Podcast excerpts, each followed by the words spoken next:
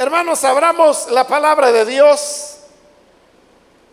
En esta ocasión lo vamos a hacer en el Evangelio de Mateo. Busquemos el capítulo número 21.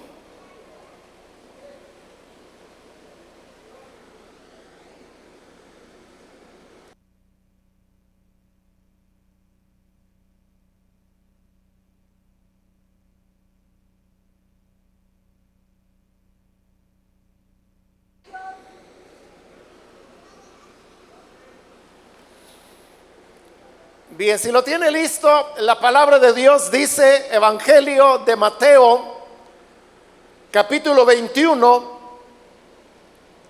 versículo 18 en adelante.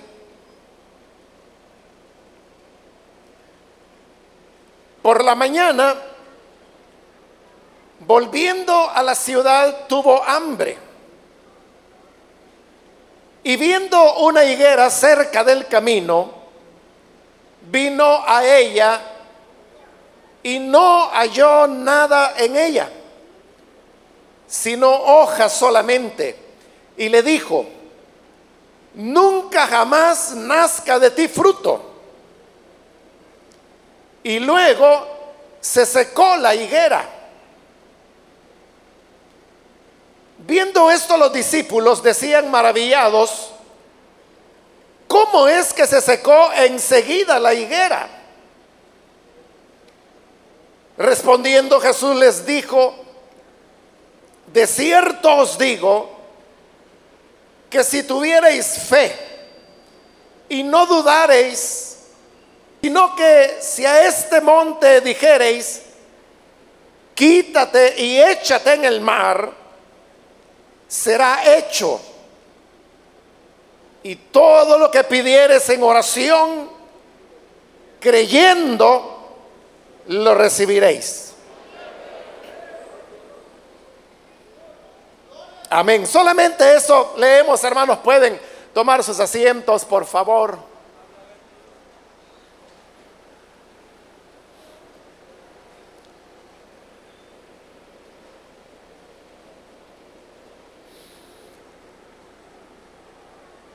Como usted pudo darse cuenta, en esta ocasión hemos leído el relato que, en este caso, el Evangelio de Mateo nos presenta sobre la higuera que se secó. Esto, hermano, sucedió al día siguiente que el Señor Jesús había estado en el templo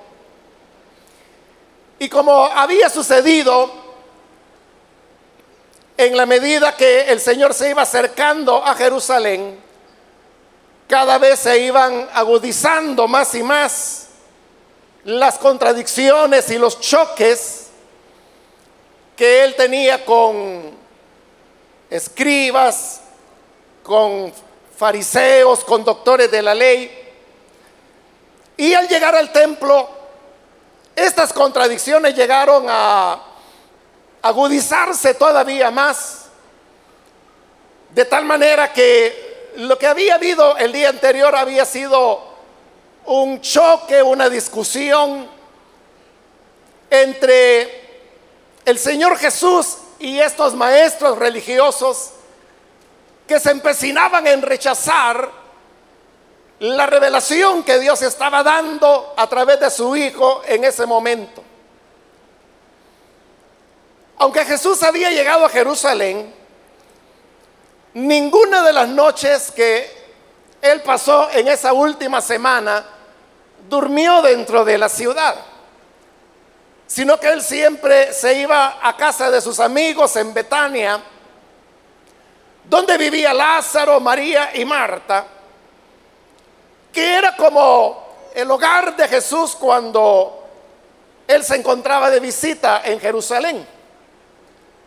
De manera que al caer la tarde, él siempre salía de Jerusalén y se iba hacia Betania, pasaba ahí la noche, y cuando volvía a amanecer, él venía de regreso de Betania hacia Jerusalén para continuar enseñando y para seguir anunciando las buenas nuevas de salvación.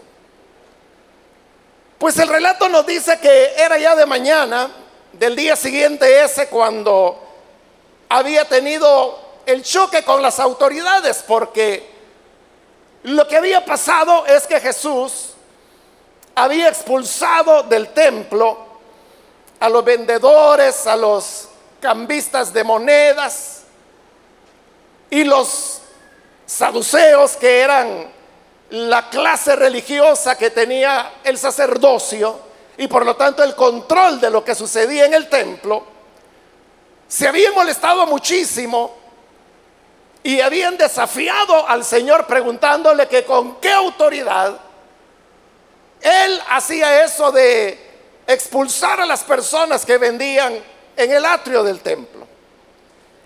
Entonces él venía de regreso de mañana y entonces dice que él tenía hambre, tenía apetito. Vio que junto al camino había una higuera y por lo tanto él se acercó para buscar en esta higuera algunos higos, poder comer esta fruta y así satisfacer el apetito que él sentía en este momento. Se acercó a la higuera, pero nos dice el relato que de la higuera no tenía ningún fruto. No había ningún higo, sino que todo era hojas solamente.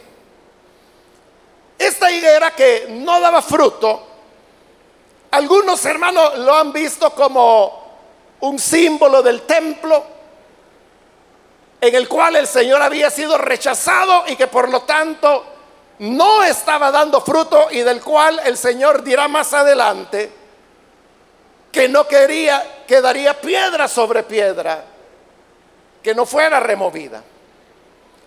Otros han visto en la higuera como una figura del pueblo de Israel, el cual tampoco daba el fruto de la fe para creer en lo que Jesús había enseñado y seguía enseñando todavía durante esta última semana que la conocemos como la semana de la pasión. Pero ya sea que tomemos una interpretación u otra, el hecho, hermanos, es que la higuera no tenía fruto. Y el no tener fruto, entonces el Señor expresó unas palabras que son palabras fuertes, que las encontramos ahí en el versículo 19, donde Él dijo, nunca jamás nazca de ti fruto. Por eso es que muchos a este pasaje le han llamado la maldición de la higuera estéril. Porque las palabras, la sentencia que el Señor dio para esta higuera que solo tenía hojas y no frutos, fue que nunca, jamás nazca de ti fruto. Y Mateo en su relato nos dice que luego la higuera se secó. Cuando la higuera se seca, el versículo 20 nos dice que los discípulos vieron esto, oyeron lo que el Señor había dicho, la sentencia del Señor de que nunca nadie jamás comiera fruto de esa higuera. Y al ver que se había secado, dice que ellos se quedaron maravillados. Estaban maravillados porque algo sobrenatural había ocurrido en ese momento. Porque usted sabe que para que una higuera, aunque sea una higuera, para que se pueda secar, no es algo que suceda Luego, como dice Mateo, no es algo que suceda inmediatamente, como dice el Evangelio de Marcos, ni siquiera es algo que suceda de un día para otro. Cuando un árbol se va a secar, incluso si su raíz ha sido cortada, usted sabe de que no es que el árbol se marchite tan rápidamente. Primero, aunque la raíz esté cortada, el árbol sigue viviendo. Porque tiene savia, porque tiene alimento que ha acumulado. Pero luego este árbol, como decimos popularmente, comienza a entristecerse. Las hojas van perdiendo su brillantez, van como marchitándose, pero este es un proceso que se va dando poco a poco, las hojas comienzan a secarse y a caerse, pero eh, el árbol sigue vivo todavía. Más adelante, si no hay un remedio, o como digo, si la raíz ha sido cortada, el tallo comienza a secarse hasta que finalmente el árbol queda totalmente marchito, pero para esto tienen que haber transcurrido varios días y dependiendo de el tamaño del árbol, esto podría tomar también hasta una semana o más. Pero lo que aquí había ocurrido era algo que, que no sucede y esto es lo que hacía que los discípulos se maravillaran. Y es que las higueras, dice el Evangelio de Mateo, luego se secó.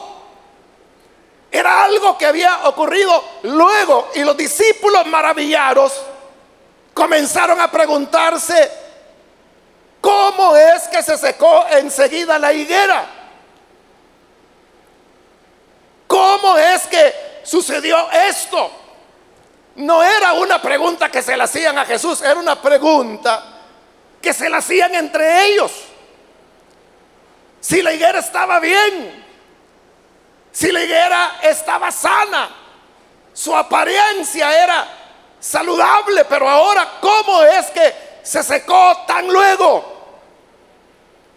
Por eso le digo, lo que había ocurrido era algo sobrenatural y esto es lo que tenía intrigados y maravillados a los discípulos. Pero note que para el Señor Jesús, todo esto que estaba ocurriendo era algo que no le llamaba la atención, algo que no le sorprendía. Y cuando los discípulos están preguntando cómo es que esto ocurrió, Jesús les dice algo así como, no, si eso no es nada. Eso no es nada porque les digo que si tienen fe y no dudan, no solo van a hacer esto de la higuera, esto que a ustedes los tiene maravillados y que los tiene preguntándose que cómo fue, qué ocurrió, no solo van a hacer eso, sino que si le dijeren a este monte, quítate y échate en el mar, será hecho también. En estas palabras que Jesús dijo, se nota que para él esto de la higuera era, era poca cosa. Era algo que él decía, eso no es nada. Si ustedes tienen fe, lo pueden hacer también. Y esto nos deja una enseñanza. Y es que para el Señor Jesús, la vida era así. La vida era una combinación de elementos naturales con elementos sobrenaturales. La vida del Señor era como ir a dormir a Betania, una cosa que todos hacemos. Que al salir el sol, levantarse tan natural como eso. Tan natural que al levantarse y caminar, sentir apetito, buscar alimento, todo eso es muy natural. Pero todos estos elementos naturales se combinaban con elementos sobrenaturales como es el hecho de que si la higuera no me da fruto, entonces yo simplemente le digo a la higuera, nunca jamás nazca de ti fruto. Y para que estas palabras sean efectivas, la higuera se seca luego de manera sobrenatural. Entonces para Jesús la vida era una combinación de hechos cotidianos y hechos milagrosos, de hechos naturales y de hechos sobrenaturales. Pero quiero decirle que este tipo de vida, estas dos esferas, de lo natural y de lo sobrenatural, no era algo que fuera exclusivo de Jesús, porque Él se lo está diciendo a sus discípulos. Él les está diciendo esto de la higuera, ustedes lo pueden hacer. Si tienen fe, si no dudan, ustedes también pueden hacer de la higuera. Y lo de la higuera no es nada. También pueden decirle a un monte que, que se aparte, que se quite. Y el monte les obedecería. Él está diciendo que para nosotros también es la combinación de las esferas. La natural y la sobrenatural. Hermanos, nosotros somos seres humanos que tenemos un cuerpo físico, que caminamos sobre esta tierra, que necesitamos alimento, necesitamos agua, etcétera. Somos seres humanos normales, pero también como creyentes, como hijos de Dios. Nuestra vida no está limitada solamente a los aspectos naturales. También las manifestaciones sobrenaturales son para nosotros tan frecuentemente como sean necesarias.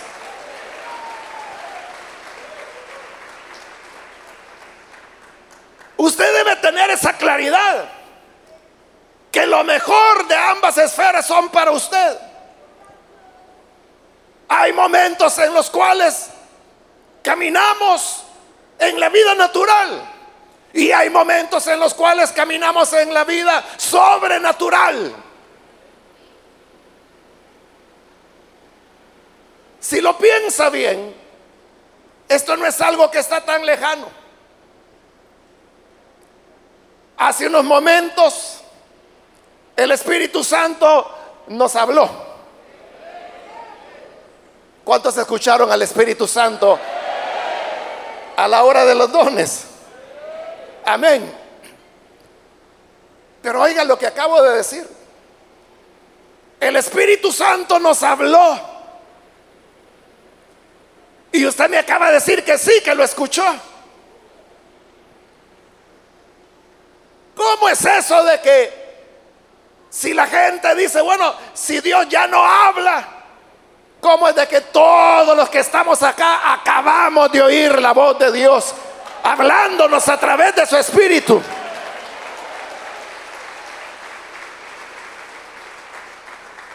Eso es algo sobrenatural.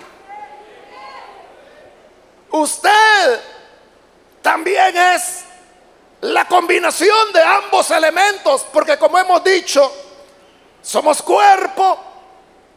Si nos hicieran una tomografía, le aseguro que todos tenemos cráneo, tenemos un esqueleto, tenemos músculos, nervios, tendones, órganos. Pero también sabemos que este cuerpo que pareciera igual que el de todos los seres humanos, no es un cuerpo común y corriente, sino que es el templo del Espíritu Santo, donde el Señor mora.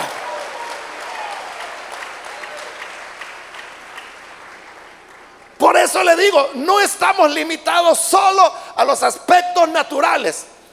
Cuando nosotros en la vida enfrentamos luchas, cuando tenemos que afrontar problemas, enfermedades, dificultades, obstáculos, no solamente tenemos los recursos naturales, claro, usted puede acudir a un consejero, a un orientador, usted puede acudir a una persona que le recete algún tipo de medicamento para ayudarle con su dolor.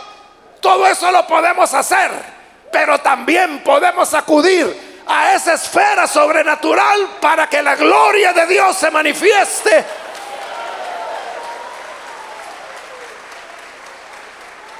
Y que las personas se queden maravilladas maravilladas, como los discípulos dijeron, ¿cómo es esto? Que la higuera se secó tan pronto. Pero para Jesús eso era como respirar. Eso era como caminar, algo que se daba en la vida. Por eso nosotros siempre debemos esperar la intervención sobrenatural de Dios en nuestra vida. Siempre nosotros no debemos olvidar que el Señor nos ha comprado con su sangre.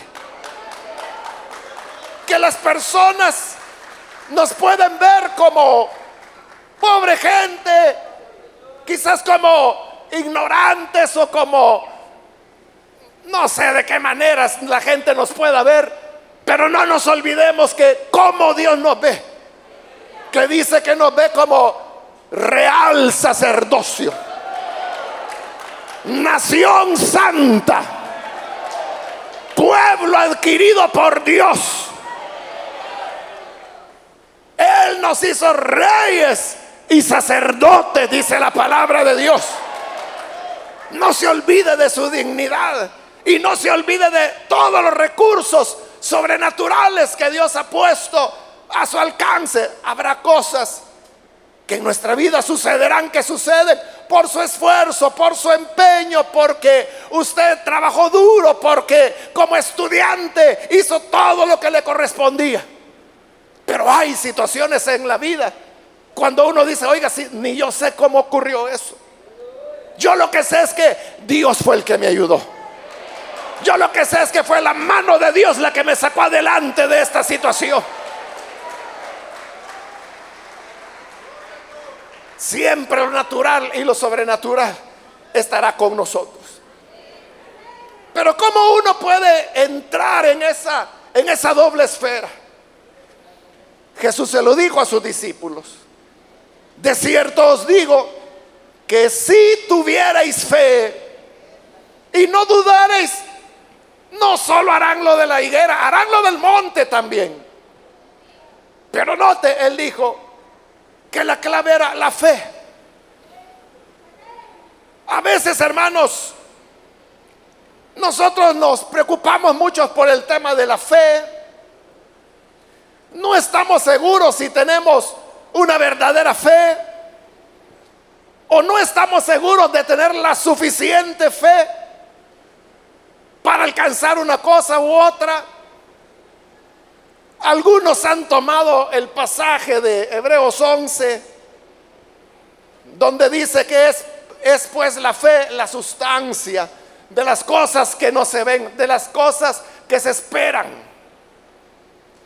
Lo han tomado como una definición de la fe, aunque no es eso lo que Hebreos está haciendo, pero al tomarlo como una definición, es una definición que tampoco nos dice mucho sobre la fe, o cómo tenerla, o las preguntas que nos hacíamos, cómo saber si tengo la suficiente fe. Pero podemos entenderlo mejor al comprender que tener fe no es otra cosa que tener confianza. Y en este caso es confianza en Dios. Es como que si Jesús nos dijera, de cierto os digo que si tuvierais, tuvierais confianza, confianza en Dios. Hermanos, nosotros confiamos en muchas cosas y en muchas personas. Cuando usted se sube a un autobús, usted está confiando su seguridad al hombre que va conduciendo ese autobús, del cual usted no sabe nada. Se supone que puede manejar. Se supone que no anda una carga de alcohol y tampoco de drogas. Eso se supone, pero usted no, no, usted no anda haciendo pruebas de dopaje para ver si el motorista la pasa o no la pasa y en base a eso me subo o no me subo. Usted se sube. ¿Qué está haciendo usted? Está confiando en un hombre que no lo conoce. Usted no sabe nada de esa persona. Confiamos en los maestros, maestras a las cuales usted le encomienda la educación de su hijo. Usted simplemente va matricula a su hijo, sea en una escuela pública o privada. De repente, después de los primeros días, la primera reunión de padres, usted va. Y algunas veces en estas reuniones de padres, el director o directora de la institución les dice, les presento al maestro de primero, segundo y tercer grado, al maestro de cuarto grado, a la maestra de quinto o al maestro de matemáticas, al maestro de estudios sociales, etcétera. Ahí está usted conociendo a los maestros. Pero de nuevo, usted no sabe nada de ellos. Los está conociendo visualmente en ese momento. Pero a estas personas usted confía a sus hijos.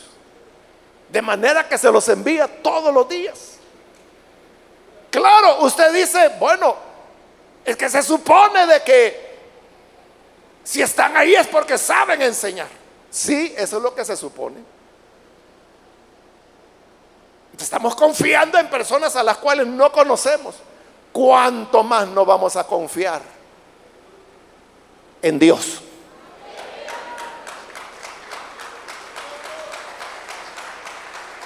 Confiar en Él es que yo sé que estoy en buenas manos. Hermano, hermana, ¿Dios le ama o no le ama? Y ese amor con que Dios le ama es igual o mayor que el amor con que su madre le amó. ¿Lo ve? ¿Por qué no vamos a confiar en Él?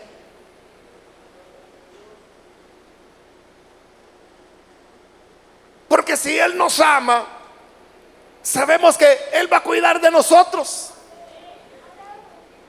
Y en ese cuidado que tendrá de nosotros, no importa si nos va a cuidar por medios naturales, como hemos dicho, o si nos va a cuidar por medios sobrenaturales. Pero sea lo uno o lo otro, Dios cuidará de ti. Y Jesús dijo, aquí la clave es que confíen. Confíen en Él. Ese era lo que Jesús tenía. Una confianza en Dios, en su Padre. Una confianza que se basaba en cosas lógicas de la vida. Él decía, si el Padre alimenta a las aves del cielo, ¿cuánto más no lo va a alimentar a ustedes? Si las flores que están en el campo, ni siquiera Salomón con todas sus riquezas, se vistió con la manera como el Padre viste a las flores, ¿cuánto más no te vestirá a ti que eres más valioso que muchas flores? Aún les digo, dijo, el Señor, que los cabellos de su cabeza están contados. El cuidado del Padre llega hasta ese punto. Él sabe el número de los cabellos que hay en nuestra cabeza. Él sabe, Él dijo, antes que ustedes pidan las cosas, Dios sabe que ustedes las necesitan antes que la palabra sale, salga de su boca, el Padre ya lo sabe. No me diga usted, hermano o hermana, de que todo lo que Dios ha hecho por usted, el cuidarle, protegerle, ha sido porque usted ha sido un creyente excepcional que se pasa la vida orando tres horas diarias y que lee la Biblia durante una hora cada día y que por eso Dios lo recompensa de tal manera que lo cuiden todo. ¿Ha sido así? O más bien no hemos sido creyentes un poco descuidados, un poco olvidados, pero aún así el favor de Dios no ha faltado.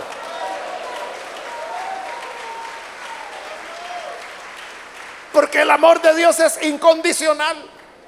Entonces Jesús dijo, si tienen fe, si tienen fe, esto de la higuera lo harán. Esto de que natural o sobrenatural no hace diferencia, pero tienen que tener fe, tienen que confiar en Dios. Ese es el punto. ¿Confías en Dios? confías en Él o no tienes confianza en Dios. Porque ese sería el otro lado de la moneda, ¿no? La confianza, la desconfianza. ¿Desconfías en Dios o no confías en Dios? Dijo el Señor, y no dudares. Es interesante, hermanos, que la palabra griega que se traduce en este pasaje de Mateo como dudar, fíjese qué interesante, también es una palabra que se usa para discernir. ¿Y qué es lo que nosotros hacemos cuando discernimos? ¿Qué es discernir? Decimos, mire, disciérname este pasaje de la Biblia. ¿Qué queremos decir con eso? Que queremos que nos lo expliquen, que, que nos digan detalladamente en esta parte significa esto. Discernir es que nosotros usamos nuestro razonamiento para sacar deducciones para analizar. Pero aquí está siendo traducido como dudar. ¿Cuándo es que comenzamos a dudar nosotros? Cuando comenzamos a razonar mucho. Es lo que le pasó a Pedro. Pedro le dijo a Jesús, Señor, si eres tú, manda que yo vaya a ti sobre las aguas. Lo dijo con la impulsividad que Pedro tenía. No lo pensó mucho. Ahí está el punto. No lo pensó mucho, no discernió. Y Jesús le dijo, claro, ven. Y sin discernir nada, Pedro salió y comenzó a caminar sobre las aguas. Iba caminando, él caminó sobre las aguas. Iba para encontrarse con Jesús, pero caminando a las aguas iba. Cuando comienza a pensar, oigan, pero yo tendría que estarme hundiendo. Según el principio de Arquímedes, que dice que si el peso del agua que desaloja un cuerpo es inferior a su, a su masa, este se va a hundir. Entonces, yo estoy desplazando poco líquido, tendría que hundirme. Eso es comenzar a razonar, eso es comenzar a decir, no, pero es que esto no es posible, es que esto no puede ser. Es que yo debería estarme hundiendo. ¿Y qué fue lo que pasó? Que por estar discerniendo comenzó a hundirse. Y ya ahogándose le dijo, Señor, socórreme.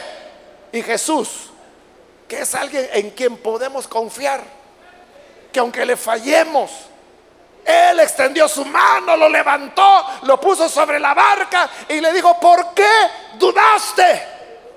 ¿Cuándo comenzó a dudar? Cuando comenzó a pensar. Por eso es que Jesús alabó la fe de los niños. Los niños no cuestionan tanto. Si usted le dice a un niño, la luna es de queso, lo cree. No se pone a cuestionar. Pero si usted se lo dice a un adulto, igual, si usted le dice a un niño, mira, si tú crees en Jesús, al creer en Él, tus pecados serán perdonados y serás salvo. ¿Quieres creer? Sí, dice el niño. Cree y se salva y sus pecados son perdonados.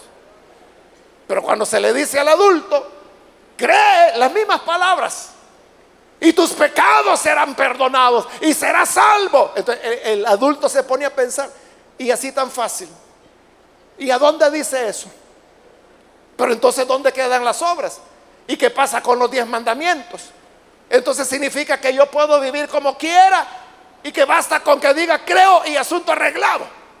Ahí está el hombre, el adulto, pensando y pensando y pensando mucho. Eso es el dudar. Pero nosotros solo tenemos que creer a la palabra del Señor. Cuando Jesús les dijo a sus discípulos, eh, había que alimentar a la multitud. Y ellos dijeron, Señor, solo tenemos dos panes y cinco peces. Jesús dijo, bueno, denle de comer a la gente. Y dijeron, pero, pero ¿cómo? Y empezaron a hacer matemáticas comenzaron a discernir, es decir, comenzaron a dudar y comenzaron a decir, Señor, aunque tuviéramos 300 denarios, no alcanzaría para comprar tanto pan como para alimentar a toda esta gente. Pero el Señor le dijo, miren, siéntense. Agarró los dos panes y dijo, Padre, gracias porque nos has dado alimento. Y comenzó a partirlo. Y dijo, pon una canasta, pon una canasta. Y la llenó la canasta, trae la otra, Mateo, trae la otra. Y seguía multiplicando y multiplicando y multiplicando y multiplicando. La multiplicación de los panes y los peces no fue como las películas lo presentan. A un Jesús que levanta el pan, que lo parte hermano, todavía estuviera repartiendo. Eso ocurrió en dos ocasiones. En la primera dice la escritura que eran cinco mil hombres sin contar las mujeres. Y la segunda vez eran siete mil hombres sin contar las mujeres. Para alimentar esos miles, hermano, Jesús tuvo que estar partiendo el pan y pan y pan y, multiplicando. Bueno, trae una, cesta. Hasta que la llenó, trae la otra cesta y la llenaba, ve a repartirlo, trae la otra y seguía multiplicando, multiplicando. Ahora los peces, los peces, los peces. O sea, fue un milagro, fue algo sobrenatural. Y si usted me dice, y eso es posible, ya estás pensando. Jesús dijo, confía, confía, confía en tu Padre, confía en tu Padre, confía. Jesús les dijo, denle ustedes de comer. Simplemente, bueno, Él dice que les demos de comer, démosle de comer. Pero se pusieron a pensar, esto no va a alcanzar. Muchas veces nosotros mismos nos creamos obstáculos y decimos, no voy a poder, no lo voy a lograr. Confía en Dios. Ten fe. ¿Quieres que lo sobrenatural opere en ti? Confía en tu Padre. No dudes. Y luego dijo, no solo haréis esto de la higuera, sino que si a este monte dijereis, quítate y échate en el mar, será hecho. Jesús puso el ejemplo del monte, porque es algo grande, no algo, es como una hipérbole podría decirse. Pero con eso Jesús también estaba enseñando algo. Y es que ese monte representa los obstáculos que nosotros encontramos en la vida. Pero que Jesús dice, si le dices, quítate, será hecho. Un poco antes, hermanos, de iniciar esta vigilia, una hermana que de seguro ya está aquí, ella me dijo, hermano, voy para la vigilia, me dijo. Ella está en exámenes médicos y me dice, hasta este momento los médicos me han dicho que tengo un 70% de posibilidades que mi diagnóstico sea cáncer, me Pero voy camino a la iglesia, voy a la vigilia y yo sé que en esta noche el Señor hará la maravilla.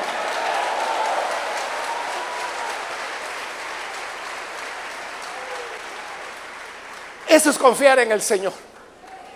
Eso es decirle al monte, ahí está, hermanos. Ahí están los médicos, ahí están los exámenes de laboratorio.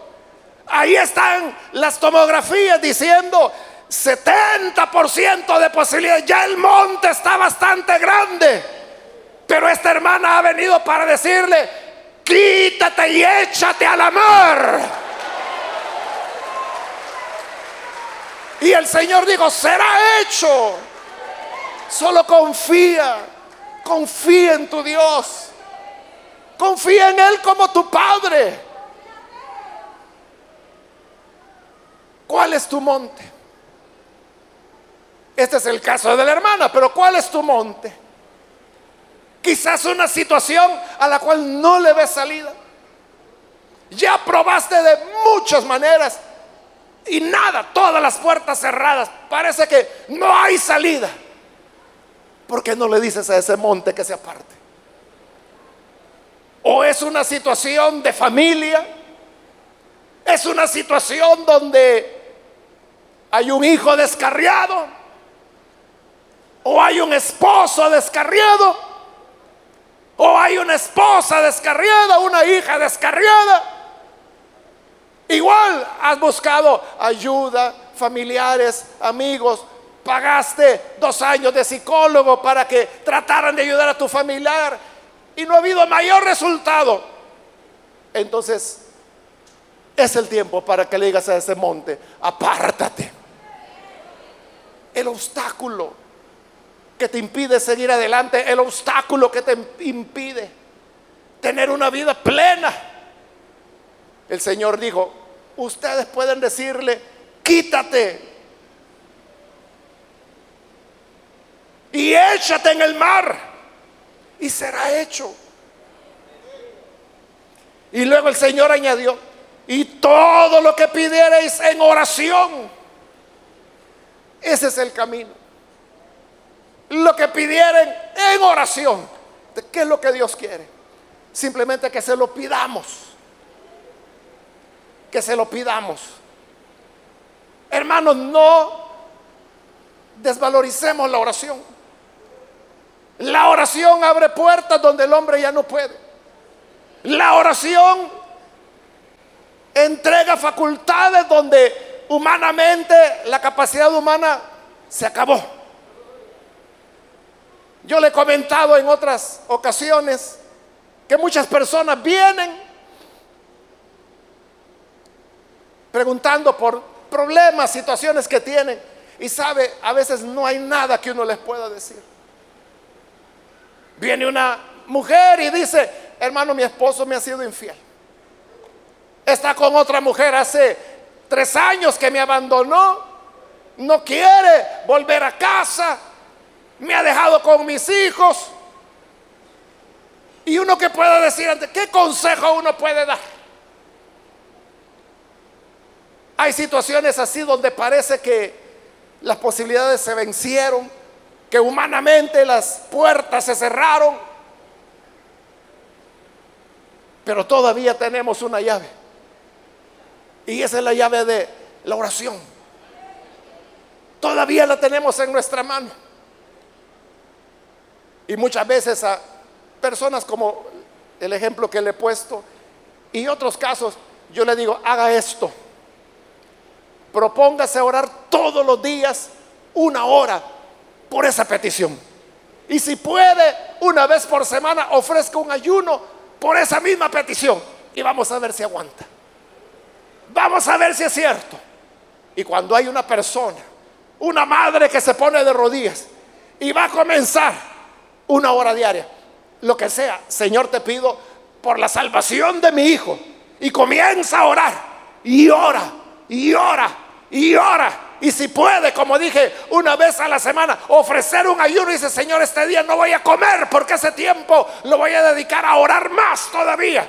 Y sigue orando y orando y orando. Jesús dijo, es como aquella viuda que venía cada día donde un juez. El juez no le tenía ningún temor ni a Dios, mucho menos a los hombres, mucho menos le iba a tener temor o respeto a una viuda como esta mujer. Pero ella venía todos los días. Y todos los días llegaba, hazme justicia de mi adversario. Y él decía, sí, sí, señora, aquí tomé nota ya. Puede ir tranquila. Y el día siguiente volvía a llegar, hazme justicia de mi adversario. Y el otro día, hazme justicia de mi adversario. Y volvía a llegar día tras día, día tras día, día tras día, hasta que el juez dijo, esta mujer me va a terminar de hacerme estallar los nervios.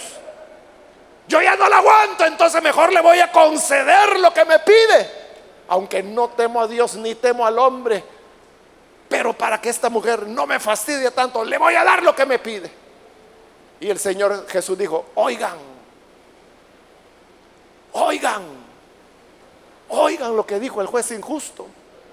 Cuanto más vuestro Padre no le dará las cosas a aquellos que se las piden día y noche delante de Él.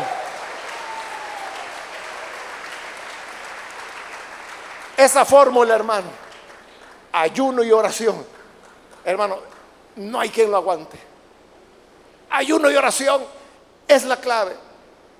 Es ponerse a orar. Señor, lo que para eh, mí es imposible, lo que para el hombre es imposible, lo que nunca ha ocurrido, pero Señor, aquí estoy yo y te lo pido y comienza a orar a orar, a orar. Y voy a hacer un ayuno, Señor. Y sigue orando, orando. Y no importa si pasa una semana, dos semanas, un mes, tres meses, dos meses, cinco meses, un año, lo que sea, hermano. Pero si perseveramos, Jesús dijo, vuestro Padre no se tardará.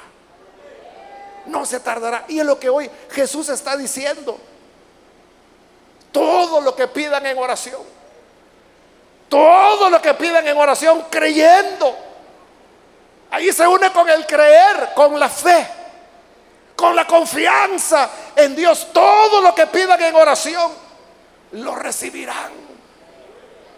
Lo recibirán. ¿Usted cree que Jesús miente?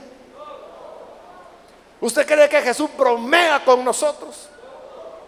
¿Usted cree que Él nos dice cosas solo por emocionarnos? Si Él dijo, todo lo que pidierais en oración creyendo, lo recibiréis, es porque lo recibiremos. Lo recibiremos. Es para ti. Confía, confía en Dios. Confía en el amor del Padre. Tú sabías de que tu padre nunca te iba a abandonar. O la madre siempre estaba ahí. Yo recuerdo unos hermanos, ellos eran nueve hijos que tuvo esta pareja. Ya eran adultos. Pero yo recuerdo a uno de ellos, en una plática, él, dijo, nosotros sabíamos que nos pasara lo que nos pasara en la calle, sabíamos que al llegar a casa, ahí estaba mamá. Y al estar la mamá ahí, tenían tranquilidad. Sabían que ella estaba ahí para cuidarlos. Sabían que ella los iba a atender. Estuvieran enfermos, vinieran empapados por la lluvia, que hubieran tenido un accidente, que trajeran una buena noticia o una mala noticia. Mamá estaba ahí. Aquí está tu Padre, en el trono de la misericordia, esperando para que tú vengas y pidas confiadamente, confiadamente, creyendo. Creyendo es confiando. Lo que pidas, lo recibirás. Lo que pidas, lo recibirás. Es lo que el Señor está diciendo. Nunca su cuidado nos va a abandonar. Yo aprendí a andar en bicicletas muy niño, como de nueve años, algo así. Y quien me enseñó a andar en bicicleta fue mi papá. Entonces yo me montaba en la bicicleta, empezaba a pedalar y él iba detrás, pero él era quien iba sujetando la, la bicicleta del asiento. Y él iba corriendo a mi lado. Y yo iba bien feliz con la bicicleta. Porque yo sabía que él venía ahí. Yo sabía que no me iba a caer. Yo sabía que si algo salía mal, él me iba a sostener. Esa era mi confianza, porque yo sabía de que él, no quería que yo me golpeara, me raspara y menos me fracturara. Y eso fue por varios días y él siempre corriendo, corriendo detrás de mí. Y un día, hermano, yo iba feliz con la bicicleta cuando de repente volteo a ver y mi papá no estaba, inmediatamente me caí. Y cuando me caí, ahí venía mi papá. Y yo le dije, ¿por qué me soltaste? Le dije yo. Y él me dijo, hace días que te solté, me dice. Si ya puedes andar, me dijo. Hace días que yo ya no te sostengo, me dijo. Pero ¿qué fue lo que pasó? O sea, lo que me desequilibró fue ver que ya, ya no. El confiar de que él venía ahí fue lo que me permitió caminar y caminar. Tengo décadas de no subirme a una bicicleta. Algún día voy a probar, dicen lo que se, que se aprende nunca se olvida. Así es nuestro Dios. No nos va a dejar caer. Él no se fatiga, Él no se cansa. Y si es por kilómetros que tiene que irte sosteniendo, Él irá a tu lado. Él es fiel. No te va a dejar.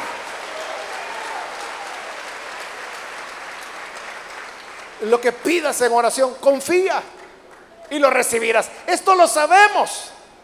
Este pasaje yo sé que usted lo ha leído muchas veces. Pero si lo sabemos, ¿por qué nos cuesta tanto ponerlo en práctica? Es porque nos cuesta el hábito de la oración. Y nos cuesta tanto el hábito de la oración que por eso es que cuando nos vemos en situaciones que no podemos resolver, Queremos que la resuelva el pastor, que la resuelva un consejero, que la resuelva un médico, que la resuelva alguien que tiene influencia en algún lugar. E, eso es lo que andamos buscando. Cuando tenemos al mejor médico, al mejor padre, al mejor pastor, la mejor influencia del universo que es nuestro Padre que está en los cielos. Pero no oramos porque no tenemos el hábito. No practicamos el hábito de la oración. ¿Y por qué no lo hacemos? Por varias razones. Es que un hábito, usted sabe que se adquiere por la repetición. Así se aprenden los hábitos, así se adquieren los hábitos. En la medida que repetimos, repetimos, repetimos, repetimos una conducta, eso se va convirtiendo en un hábito. Los buenos y los malos hábitos se aprenden por la repetición de cómo yo adquiero el hábito de la oración. Repitiendo la conducta de orar, orar, orar. Pero para poder orar, usted no tiene que estar esperando sentir la inspiración no debe esperar, es que yo tengo que sentir deseos si no voy a ser hipócrita. No, no, no es así. Desarrollar el hábito es que tú estableces un tiempo y un lugar para orar. Las dos cosas son importantes. Un tiempo y un lugar para orar. Entonces, pregúntate, ¿Cuándo es que tú oras? ¿Cuál es tu tiempo para orar? Si tú dices, bueno, yo no sé, no lo tengo, entonces ahí está la razón de por qué te cuesta orar. Y luego, si pregunto, ¿y cuál es tu lugar para orar? ¿A dónde te gusta orar? ¿En tu habitación, en la sala, en una oficina, en un escritorio, en una mesa? O sea, se puede orar en muchos lugares. ¿no? En un parque, en un jardín, al aire libre, como oraba Jesús.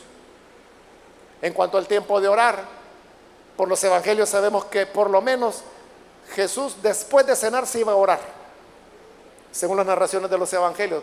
Así hacía Jesús, todas las veces después de cenar se iba a orar. Eso era lo que le funcionaba a él, no significa que usted tenga que hacerlo así. Puede ser que a ti te funcione a las 4 de la mañana Puede ser que sea antes de desayunar, puede ser que sea al mediodía, puede ser que sea por la tarde, puede ser que sea por la noche. Yo recuerdo una hermana hace décadas que me decía, a mí me gusta orar a la medianoche.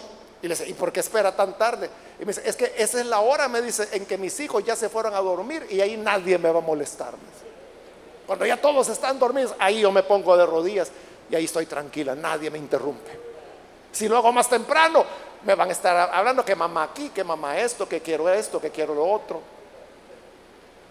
que ya no hay sandía. Entonces, tú tendrás la hora, pero tienes que establecer el momento y el lugar. Y cuando tú estableces el momento y el lugar, practícalo. Aunque no sean 10 horas las que ores, pero aunque sean 20, 30 minutos, pero hazlo, hazlo hazlo. Y al repetir, repetir, repetir, llega el momento cuando se convierte en un hábito. Y al orar, lo que tú pidas será hecho. Será hecho. Muchas veces nos quejamos. Muchas veces nos quejamos de que no tenemos el tiempo, que no tenemos el lugar adecuado, que hay muchas interrupciones. Por eso apartamos esta noche, para que todos juntos oremos al Señor y, le pidamos lo que tú quieras recibir. Lo que tú quieras recibir.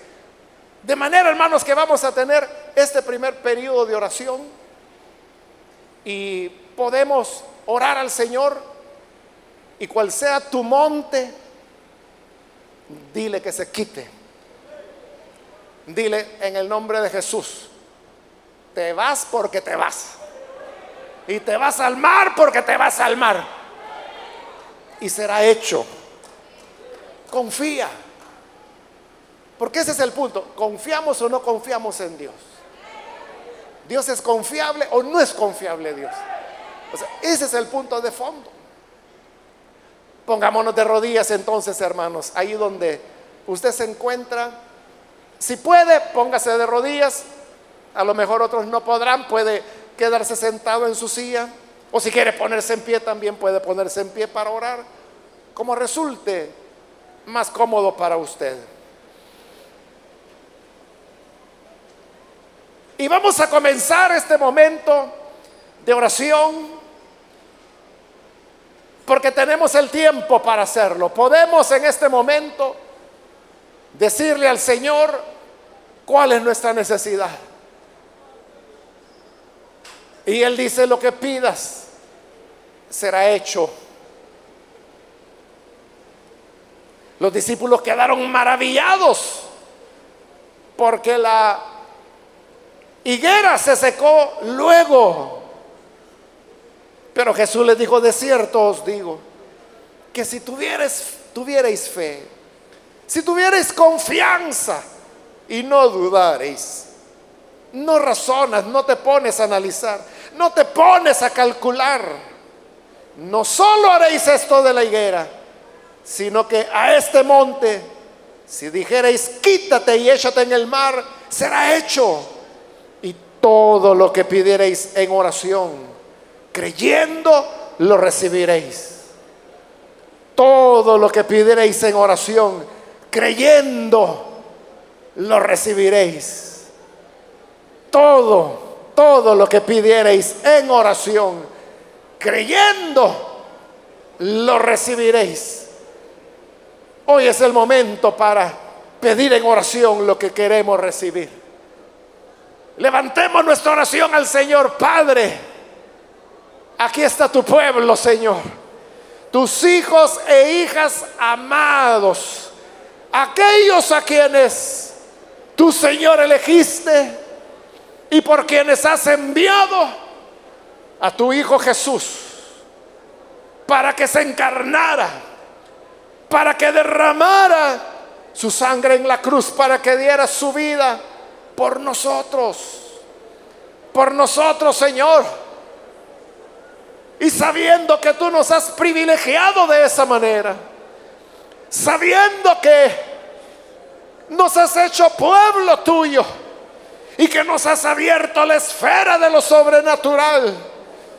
Ahora venimos, Señor, para presentarte a ti nuestras peticiones Peticiones, Señor, que tú conoces, porque tú nos formaste con tus manos. Y tú conoces la necesidad de cada persona, de cada hogar, de cada familia.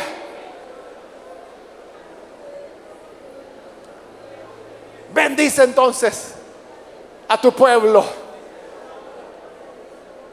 si usted tiene alguna petición en especial, hágala al Señor en este momento, hermano. Es un momento, hermana, para pedirle al Señor. Ahí en lo secreto, dígale, esta es mi petición, Señor. Aprovechemos estos minutos finales de este primer momento de oración. Pídale al Señor. Pídale al Señor lo que necesita. Y él dijo, tengan fe, confíen, no duden, no, no se pongan a discernir, no se pongan a analizar. Créele a Dios, créele, Él te ama.